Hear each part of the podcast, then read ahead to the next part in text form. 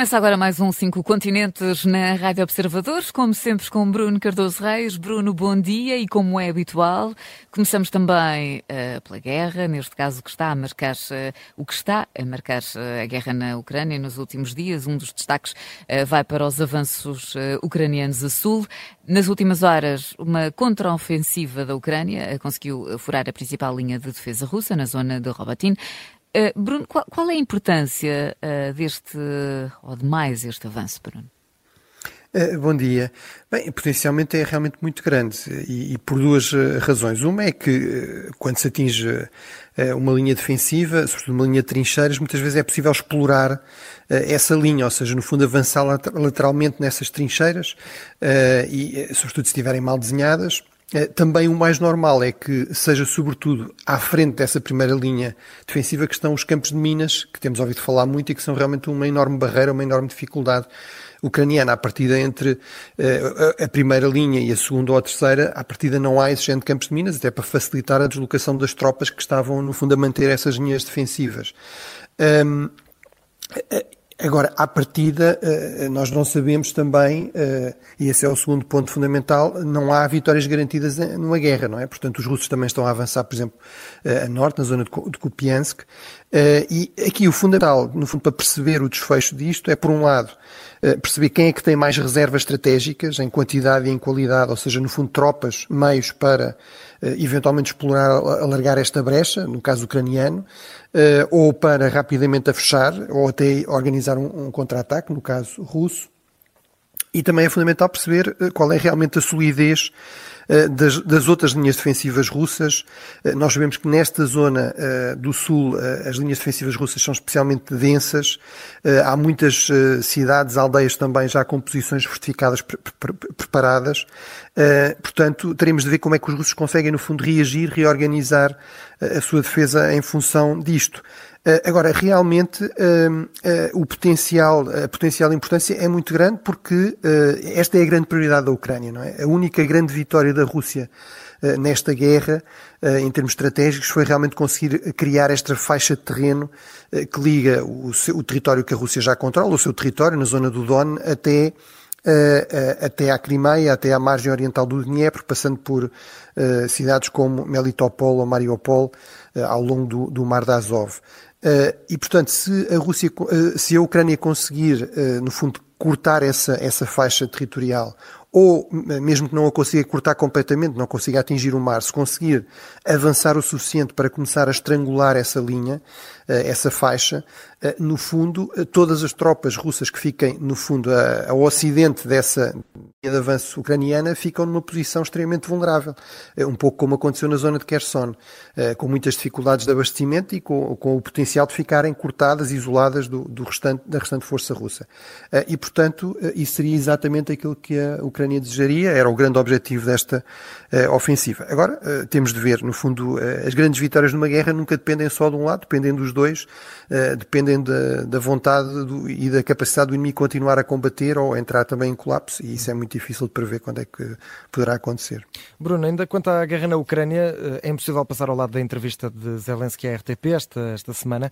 O presidente ucraniano deixou mais uma vez críticas à posição do Brasil, voltou a pedir novamente apoio com novos F-16, por exemplo, mas sublinhou também principalmente a importância de Portugal como uma ponte possível para a África e a América Latina. Vamos ouvir o que disse Zelensky. E tudo Portugal é Portugal pode ajudar-nos, não só na América Latina, mas também no continente africano, que é muito importante, porque tem mais de 50 países. São países com influência, onde Portugal também tem apoio ou influência, ou eventualmente relações amigáveis. Queria muito que também nos ajudassem.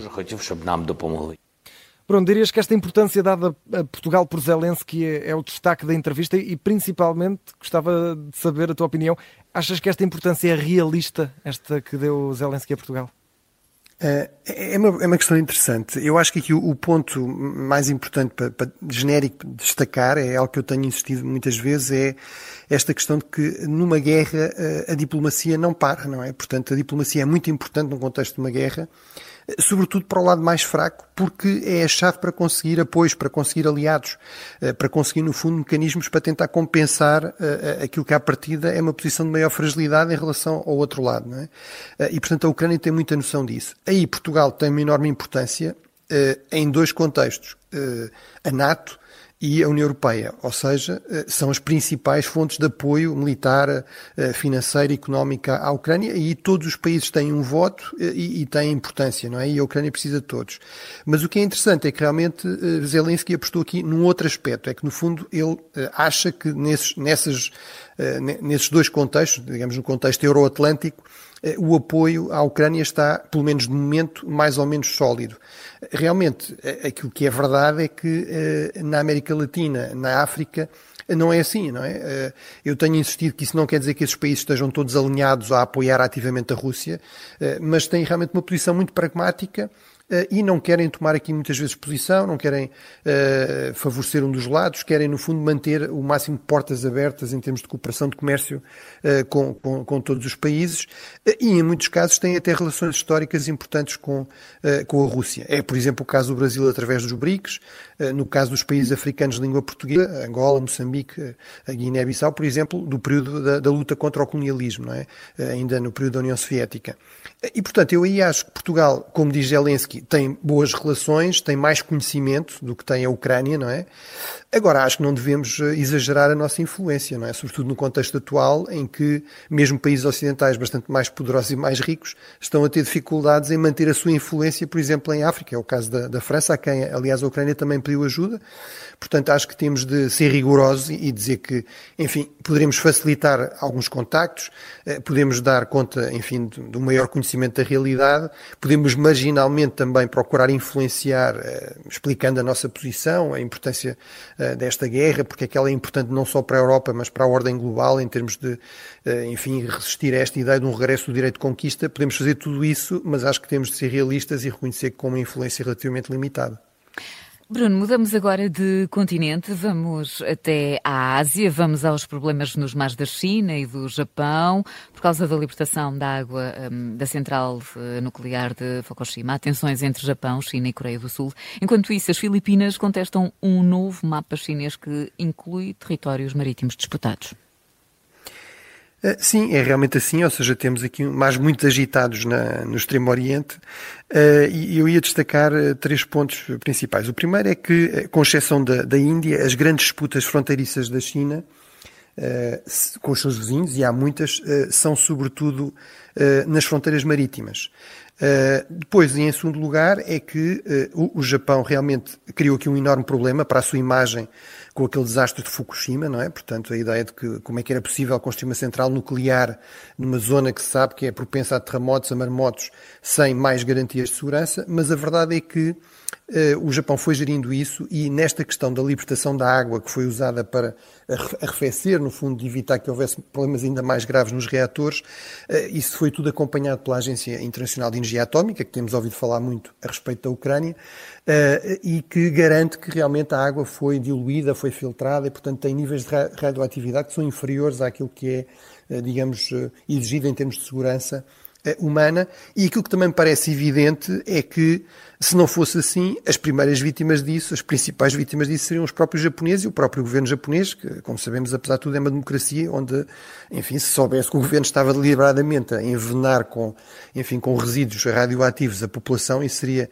extremamente grave. Portanto, eu percebo que haja aqui alguma reação, às vezes um pouco irracional, mas, sobretudo, no caso da Coreia do Sul, Uh, Parece-me que há uma dimensão política, ou seja, a oposição, alguma oposição mais radical na Coreia do Sul opõe-se à aproximação entre uh, o Japão, uh, a Coreia do Sul e os Estados Unidos, esta nova trilateral defesa de que falámos há umas semanas atrás. É evidente no caso da China, isso também é assim. E, portanto, no caso da China, onde não há protestos propriamente espontâneos que o Estado não permita ou não promova, estes protestos anti-japoneses, eh, boicotes, até ameaças, eh, enfim, a proibição de importação de pescado japonês, etc. Tudo isso é, obviamente, um reflexo deste momento de maior tensão entre o, entre o Estado chinês e, e, e, o Japão e não simplesmente, digamos, de, uma, de um movimento da, da opinião pública. E o terceiro aspecto, o terceiro ponto, é que realmente o resultado de toda esta pressão chinesa eh, sobre os seus vizinhos, e em particular ela tem sido especialmente intensa em relação às Filipinas, que têm muitas ilhas que são disputadas eh, pela China, tem muitas populações de pescadores que tradicionalmente pescam em águas que a China agora diz que são suas. Eh, no fundo, todo este intensificar da pressão, nomeadamente da guarda costeira chinesa, muitas vezes bastante violenta, aquilo que faz é empurrar estes países para, para o campo dos Estados Unidos, para alianças cada vez mais próximas com, com os Estados Unidos. E no caso das Filipinas, isso é especialmente uh, claro. O anterior presidente, o presidente Duterte, uh, chegou a procurar aproximar-se da China, mas por causa precisamente destas tensões, destes problemas, a reação da opinião pública foi de tal forma que ele próprio foi forçado a recuar nisso e o atual presidente o que fez foi exatamente o contrário. Foi reforçar ainda mais a cooperação, a presença militar naval em várias bases dos Estados Unidos nas Filipinas. Uhum. Bruno, voltamos à Europa para falar de um tema que é universal, o futebol, mas é um assunto mais político do que desportivo, o caso Rubiales. Já tivemos ameaças de parte a parte, da Federação Espanhola de abandonar a UEFA, de atletas a renunciarem à representação. O, próprio governo espanhol eh, tem em cima da mesa a suspensão de Rubiales. Hoje já soubemos que também há uma primeira vitória para o presidente da Federação.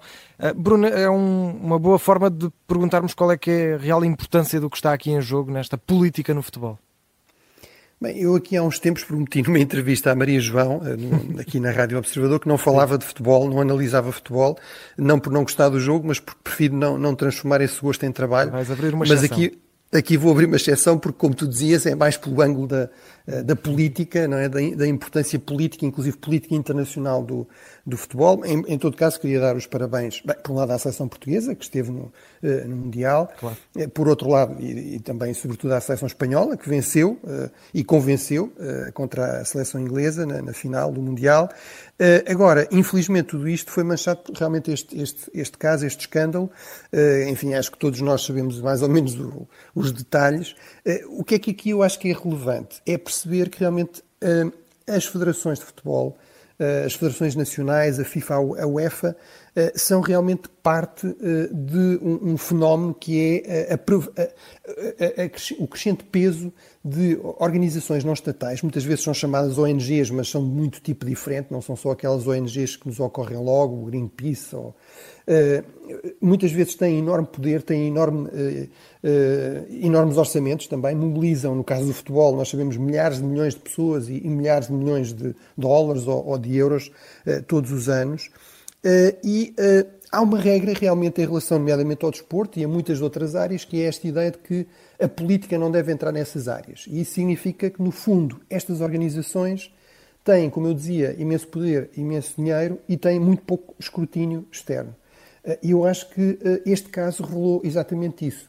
Eh, parece-me evidente a toda a parece-me evidente qualquer pessoa de bom senso, independentemente de modas woke, não acha razoável que um chefe no fundo pergunte e depois permita beijar na boca uma subordinada ou um claro. subordinado, por, por, não importa para festejar o quê, que grande triunfo dessa organização, mas aqui o problema é que realmente o governo espanhol não nomeia o Presidente da Federação, não o pode demitir, e, e, não é muito claro que as elites do futebol, que têm autonomia para nomear ou demitir depois os presidentes, por exemplo, destas federações, eh, estejam muito dispostos a criar, no fundo, aqui um precedente perigoso que é, eh, se fazem alguma coisa errada, devem ser punidos, eh, devem ser punidos por isso. Portanto, acho que isto mostra alguns riscos deste modelo e parece-me evidente que sem criar aqui um porcento também de interferências excessivas do Estado nestas áreas, temos de encontrar formas de haver aqui um maior escrutínio eh, destas organizações em relação a entidades externas e, portanto, não ficarem eh, a funcionar numa espécie de bolha eh, em que, em que não há qualquer tipo de controle. Ainda temos tempo de passar por África nesta edição dos cinco continentes. Temos mais um golpe uh, militar, desta vez no Gabão. Começa a ser moda e pergunto, Bruno, a Rússia tem alguma coisa a ver com este assunto? Bem, eh, por um lado, parece ser moda, ou seja, é realmente o oitavo golpe em África desde 2020, portanto, nos últimos três anos. Houve dois no Mali e no Burkina Faso, houve um na Guiné, Conakry, e outro no Chad e outro há poucas semanas, como sabemos, também no Níger. Agora temos este eh, no Gabão. E há aqui uma, um duplo ângulo internacional. Obviamente, há muitas razões internas para estes golpes. Eu não tenho dúvida que no caso do Gabão a principal razão é eh, mais de cinco décadas desta dinastia Bongo, eh, pai e filho, eh, o Omar Bongo, agora o Ali Bongo, Uh, e, portanto, de haver todas as razões para suspeitar que as eleições que tinham acabado de ter lugar não foram livres nem justas no, seu apuramento, na sua realização. Agora, é verdade que há um, um primeiro ângulo internacional que é uma espécie de crise da África francófona. Durante muitas décadas, a África francófona foi a região mais estável da África. Era onde menos havia golpes de Estado. Isso até está, digamos, demonstrado estatisticamente em parte porque havia uma espécie de garantia de segurança para esses regimes, desde que fossem pró-franceses pela própria França, inclusive com intervenções militares. Por exemplo, o primeiro golpe no Gabão, em 1964, foi parado por uma intervenção militar uh, francesa. A, a, França deixou de ter disponibilidade para isso, deixou de ter legitimidade também para poder fazer isso, uh, e, portanto, há aí claramente um, um, problema de que estas elites francófonas estão as menos uh, protegidas. Um segundo ângulo, eh, eh, que não é só específico da África francófona, é um, é um ângulo global do meu ponto de vista, é que realmente, sem se exagerar aqui o peso da Rússia ou mesmo da China, a verdade é que eh, neste mundo mais, pelo menos bipolar, eventualmente multipolar, em que certamente a China tem muito mais peso, muito mais influência económica, a Rússia também está mais ativa, nomeadamente em termos militares, eh, é um mundo que é mais seguro para se fazer golpes de Estado. Ou seja, estes golpistas perceberam que, ao contrário, por exemplo, dos anos 90, em que o Ocidente tinha um enorme peso, os Estados Unidos tinham um enorme peso eh, e faziam o possível para evitar que isto acontecesse ou para punir os golpistas quando isto acontecia, agora realmente não é assim. E, portanto, eu acho que não houve aqui provavelmente um envolvimento russo direto.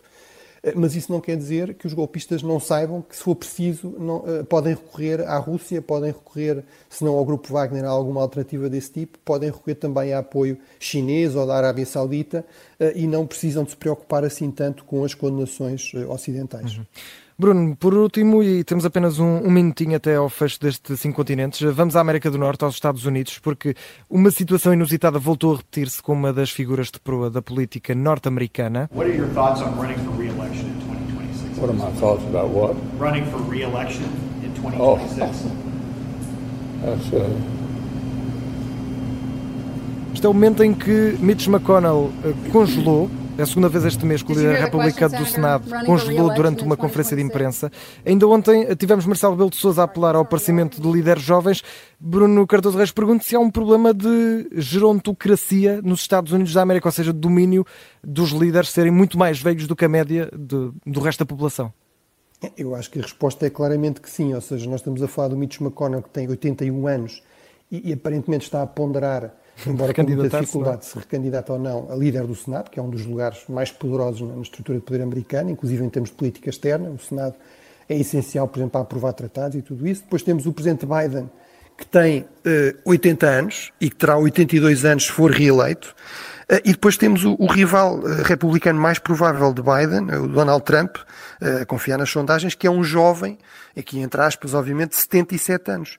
E, portanto, acho que isso é realmente péssimo eh, péssimo em termos de, eh, enfim, da capacidade de renovação da política americana, de mobilização dos eleitores jovens, que é uma queixa tradicional. Também é péssimo, eh, por exemplo, aos aliados dos Estados Unidos, porque mostra que realmente não se sabe quanto tempo é que estas pessoas vão durar. É bem provável que não durem muito e, portanto, e não sabemos quais são as alternativas. Portanto, cria aqui uma dimensão de incerteza adicional, nomeadamente em relação à gestão da política externa americana. Muito bem, Bruno. Ficamos por aqui esta semana. A nossa viagem pelos cinco continentes está de regresso então para a semana. Obrigada, Bruno, e bom, bom fim de semana. Obrigado, bom fim de semana.